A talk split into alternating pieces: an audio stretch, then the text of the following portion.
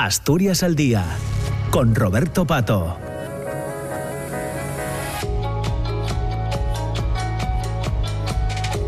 Pues ya estamos en las 10 de la mañana y 7 minutos. Entramos en la segunda parte de Asturias al Día que nos acercará como cada mañana hasta casi las 10 y media. Hoy les eh, planteamos una conversación, una entrevista con Carlos Git de Gómez eh, Pérez Aradros. Con él mm, es politólogo, entre otras cosas. Vamos a charlar sobre eh, un fanzine, No soy yo, eres tú, que bueno se presentaba el otro día, la pasada semana, en la tercera edición de Oviedo Escribe, una edición que arrancaba precisamente eh, con eh, una charla con el politólogo eh, Carlos Git de Gómez, a quien ya saludamos. Carlos, ¿qué tal? ¿Cómo estás? Muy, muy buenos días.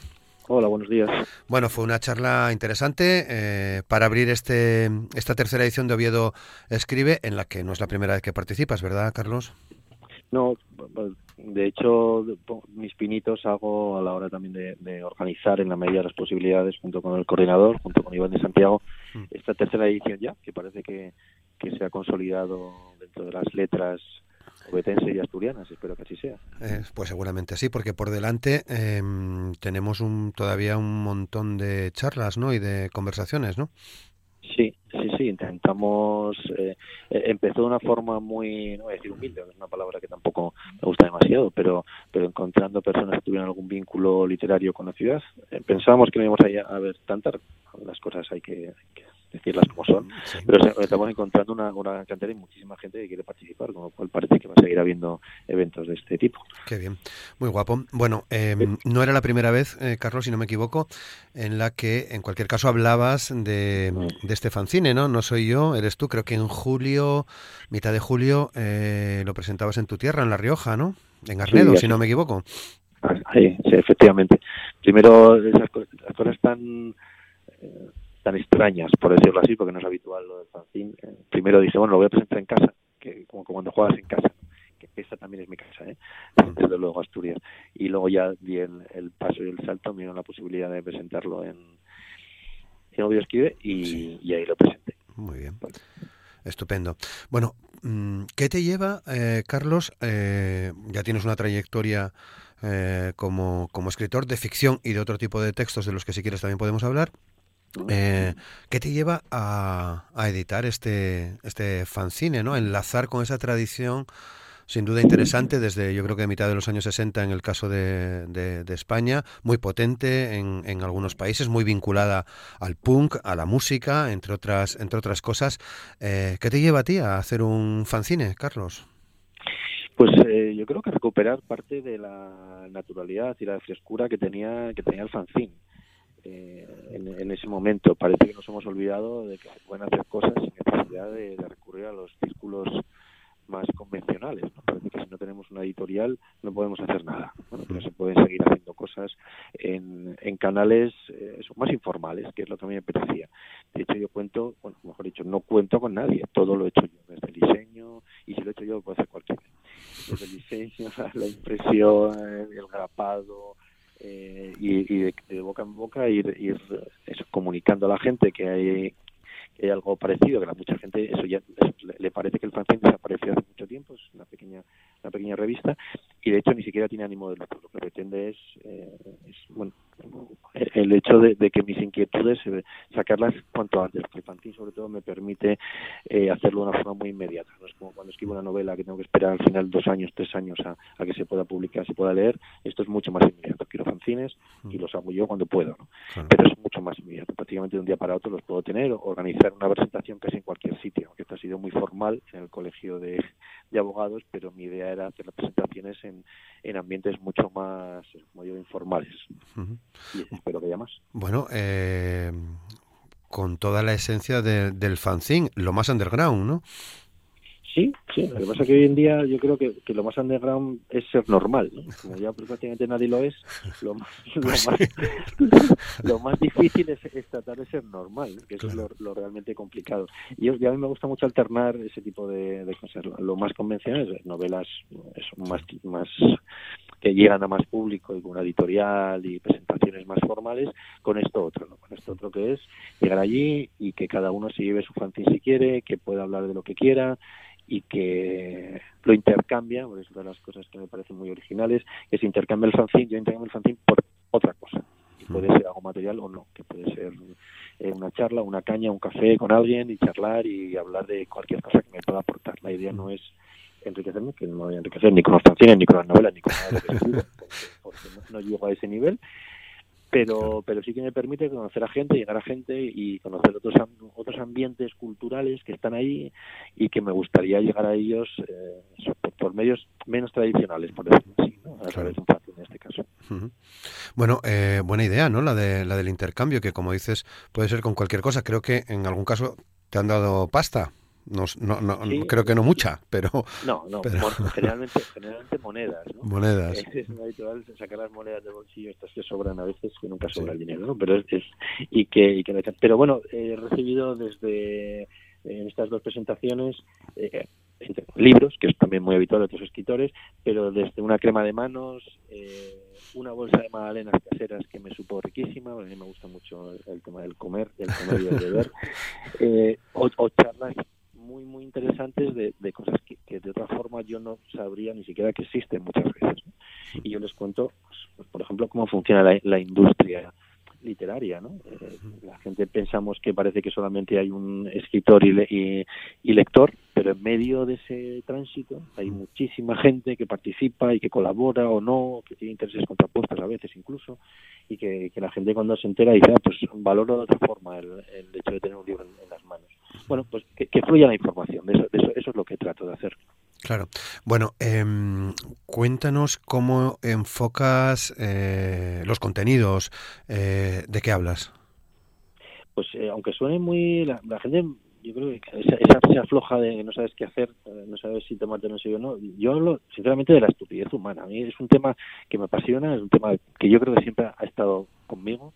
Esa estupidez humana que cada vez se, se normaliza más, es decir, muchos de los contenidos que hay en el fanzine muchas de las historias, porque es, algo muy sencillo en que sabía dibujar. ¿no? La, artista, la artista era mi hermana en casa, pero eh, es una cara a cara, dos personas eh, que, que hablan, ¿no?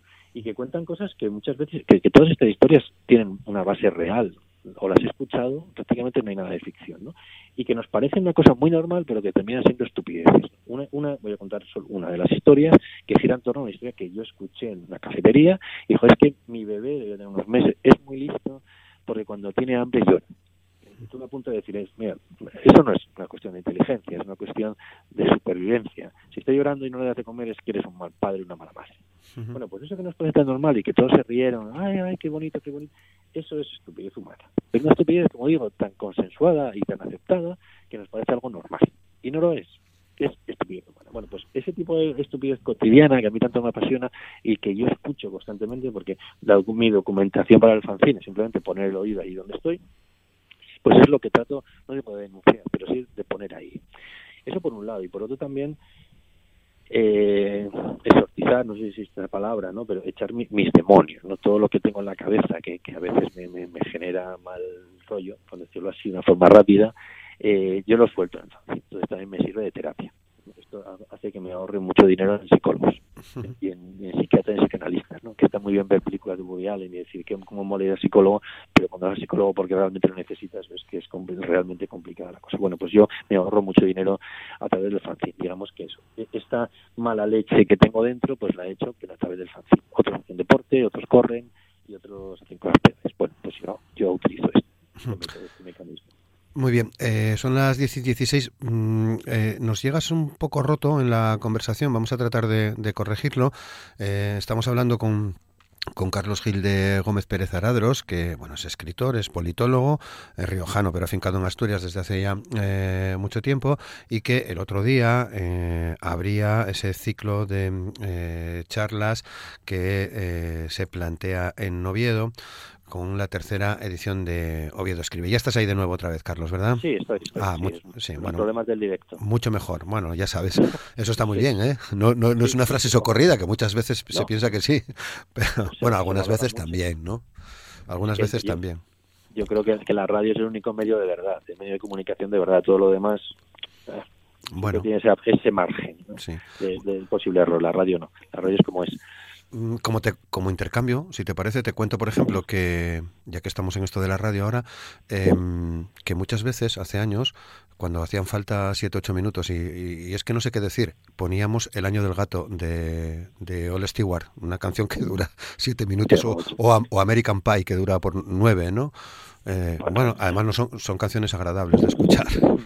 Hombre, mucho mejor que se ponen los, a los planetas, ¿no? que tiene una canción de 57 minutos. Depende. Es la misma canción durante todos los discos. Uy, eso nos da nos da para otro debate, eh, Carlos, ¿no? los planetas. y J, en fin. Gran, gran, afición, no, no soy nada aficionado a ese grupo. Bueno, bueno, pues nos estás contando que bueno gira todo en torno a, la, a la, estupidez humana, que por otra parte, eh, haciendo una búsqueda en internet, mm, bueno, no eres el primer eh, autor que se fija en ello, ¿no? No, no, no, no, hay, mucho, pero además a lo largo de la historia. Sí. A lo largo de la historia es algo que, que está ahí. Bueno, siempre utilizo esa frase que se le atribuye a Einstein, ¿no? Eh, eso de que era infinita el universo y la estupidez humana. dice, bueno, y, veremos si el infinito lo es, ¿no? O sea, si el universo lo es. Eh, es que está ahí, es que fluye, es que es que somos, tenemos esa parte de estupidez, somos capaces de lo mejor y lo peor, el ser humano, y yo curiosamente lo que más me atrae es lo peor del ser humano, no soy así, soy así de raro. Claro. Eh, bueno, ahí eh, hay, hay algunos escritores también asturianos que se han fijado en el mal, ¿no? Que genera el mal, porque un día de repente alguien cambia y se convierte en un auténtico asesino, ¿no? Por, por, por ir a los extremos, ¿no? ¿Qué, ¿Qué pasa con el mal, no? Sí, bueno, aquí me a, Ana Arendt, bueno, como politólogo, esa banalidad del mal, ¿no? Mucha gente, mucha gente estúpida y plana y que no, y que no piensa por sí mismo termina haciendo grandes maldades simplemente por hacer bien su trabajo. Que muchas veces pasa esto, ¿no? Eh, tal vez también todo surja de, ese punto de estupidez que nos hace a veces ser tan tan eficientes que nos convierte en malos muy malos. No hay nada peor que un, que un malo muy eficiente, ¿no? Esto, bueno, todos recordarán de que hablaban Ana Jaren, ¿no? del tema de, los judíos y de los nazis. Pero sí, yo creo que, la estupidez puede ser la antesala de la maldad también, ¿por qué no? Claro. Bueno, antes, eh, no sé si lo mencionaba, si no, eh, y si fue así, lo retomamos en cualquier caso, eh, y te pregunto, mm, ¿te está sirviendo también para ver cómo se valora eh, la cultura, la creación artística, eh, cuando tú propones, por ejemplo, ese intercambio, o, eh, em, ¿se valora en cualquier caso la, la, creación, la cultura? ¿Crees que sí? Hombre, valorar se valora porque está ahí, pero yo creo que no tanto como, como debiera. De hecho, cuando en la presentación hablo de todo el proceso, digamos, editorial o creativo, mejor dicho, más que editorial, también pongo o trato de poner en su sitio a los lectores. A mí me pasa mucho que entre mis conocidos amigos me dicen eso, otro libro, y eso me pongo como ejemplo, ¿no? Imagino eso a, Miguel Ángel pintando la, la capilla, diciendo, otra capilla. Es muy estúpido decir eso. Eh, cada uno hace lo que quiere. Yo, yo no deja de ser un hobby, pero si alguien va a hacer una ruta de montaña, no le digo otra ruta de montaña. No, la gente cree que, que que se escribe por ganar dinero exclusivamente, que todos los que escribimos ganamos mucho dinero, y se dan cuenta que es un 0,001 de gente gana dinero con la, escritura y que es una forma de, de, expresarnos. Y yo creo que cualquier forma de expresión, cuando sea respetuosa con los demás, es buena. Pero que muchas veces, la mayor parte de la gente no valora todo lo que hay detrás. En ese sentido, yo creo que no se valora. No se valora porque seguramente no se conoce lo que puede llegar a costar hacer un simple fanzine las horas de trabajo que te lleva a hacerlo. En ese sentido yo creo que no se valora, o por lo menos se valora de una forma proporcional. Pero yo creo que siempre ha sido así. Imagino que cualquier creador de cualquier formato, estilo y demás se ha encontrado con ese tipo de, de resistencia de otra vez, otra vez una vez más, ¿no? hablo de la, estupidez, es que la gente es estúpida, yo también lo soy, eh, sin duda. Es que somos así, ¿no? Creemos que sabemos de todo, además las redes sociales nos permiten opinar de todo, sin saber, y opinar sin saber lo que hay detrás, por supuesto, porque yo para poder hablar de lo que estoy hablando, llevo desde el 2010 escribiendo y metiéndome con, bueno, estando en, editoriales fuera, adentro, colaborando, haciendo diferentes cosas. Después de tantos años, me permito eh, el, el vicio de opinar pero la gente no, la gente que no sabe de qué va el tema va y opina, ¿no? Y además lo pongo en redes sociales y como no sé cuántos me, me gusta, pues genial, entonces soy fantástico, ¿no?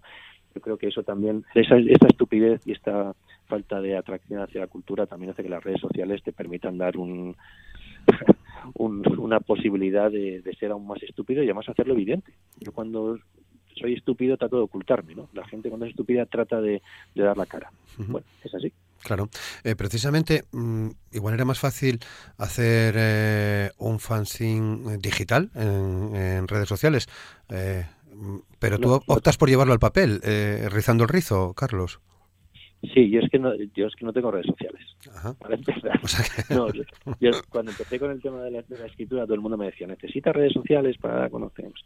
Eh, abrí las, las que en ese momento eran las que había que abrir, las que me dijeron, y cuando llevaba dos horas cotilleando de los demás, me di cuenta de que me hacían perder más tiempo del que me hacían ganar.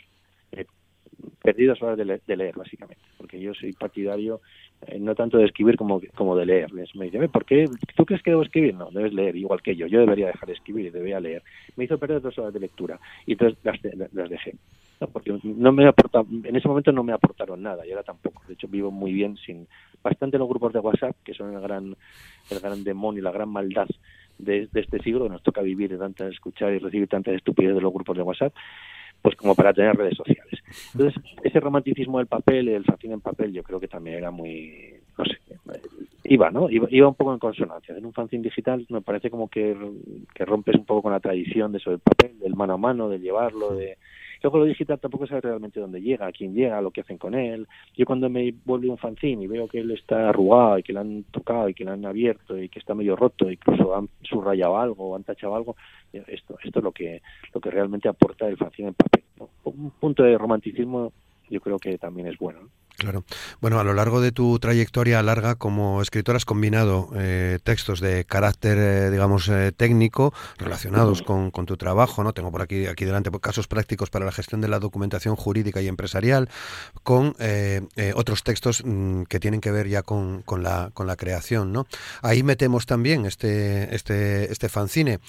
Mm, ¿Hay algún tipo de relación, en cualquier caso, en tu forma de concebir los textos, eh, sean técnicos o sean de creación?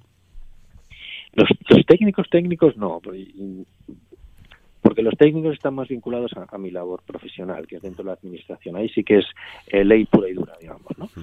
Y no se permite y, y no se permiten esos textos un poco más de creatividad. Pregunto, ¿eh? deberían, por lo menos para ser más entretenido y para que el, estudiante tuviese más interés en lo que estudia. Debería ser así, pero desgraciadamente no lo es.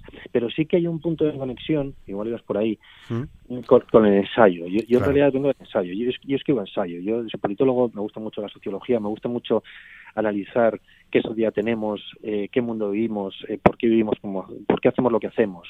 Y eso al final eh, trasciende incluso en, la novela de ficción. incluso cuando escribo no, en novela, siempre hay alguien, algún personaje que reflexiona sobre la sociedad y sobre el mundo que tenemos. Eso, eso siempre está ahí.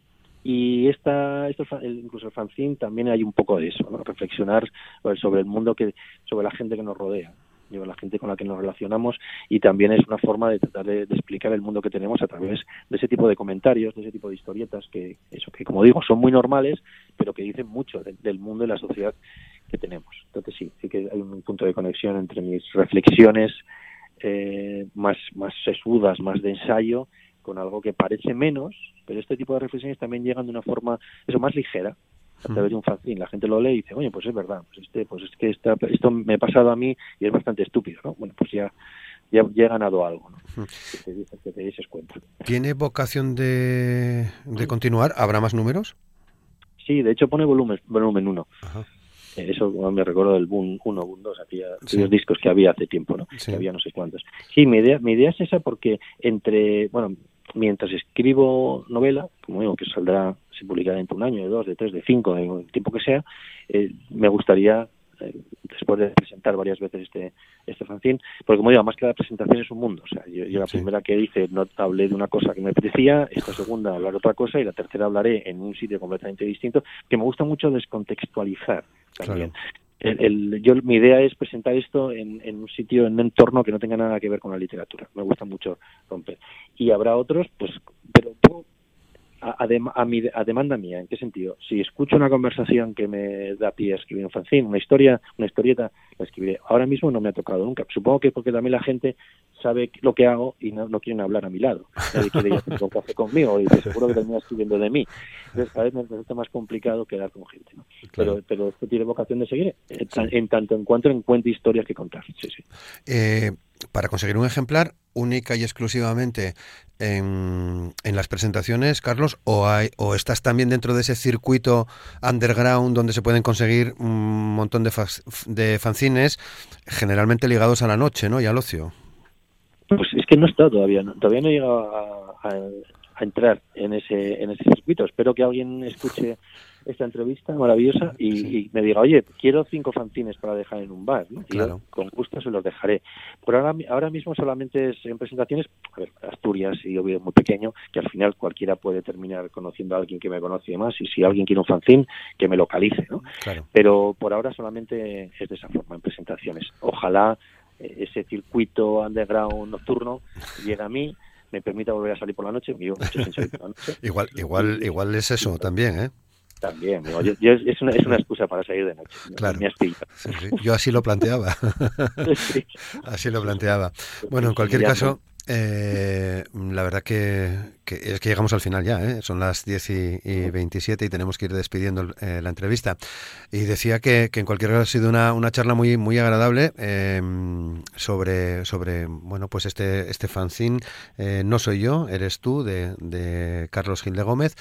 Eh, atento, habrá que estar atentos a las presentaciones, ir preparando alguna cosa para intercambiar contigo y, a ver si podemos seguir charlando porque venga otro otro volumen 2 y 3 eh, lo más pronto posible, Carlos. Eh, hoy, lo, hoy lo dejamos aquí.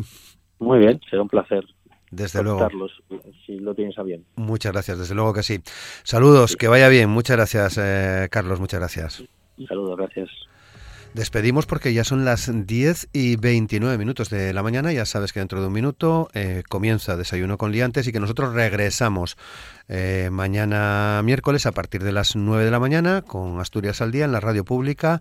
Eh, mañana van a estar con nosotros Lipe, Esther García, Ignacio Iglesias y Nicolás Bardio. Con ellos hablaremos de cuestiones eh, de actualidad también en la, en la jornada de, de, mañana. Y en la segunda parte del programa, mañana miércoles, vamos a charlar con la comisaria de luchadores, una luchadoras, perdón, una exposición que tendremos a partir de mañana, sin alguna mañana también, en el Centro Niemeyer. Son los contenidos de Asturias al Día en la radio Radio Pública.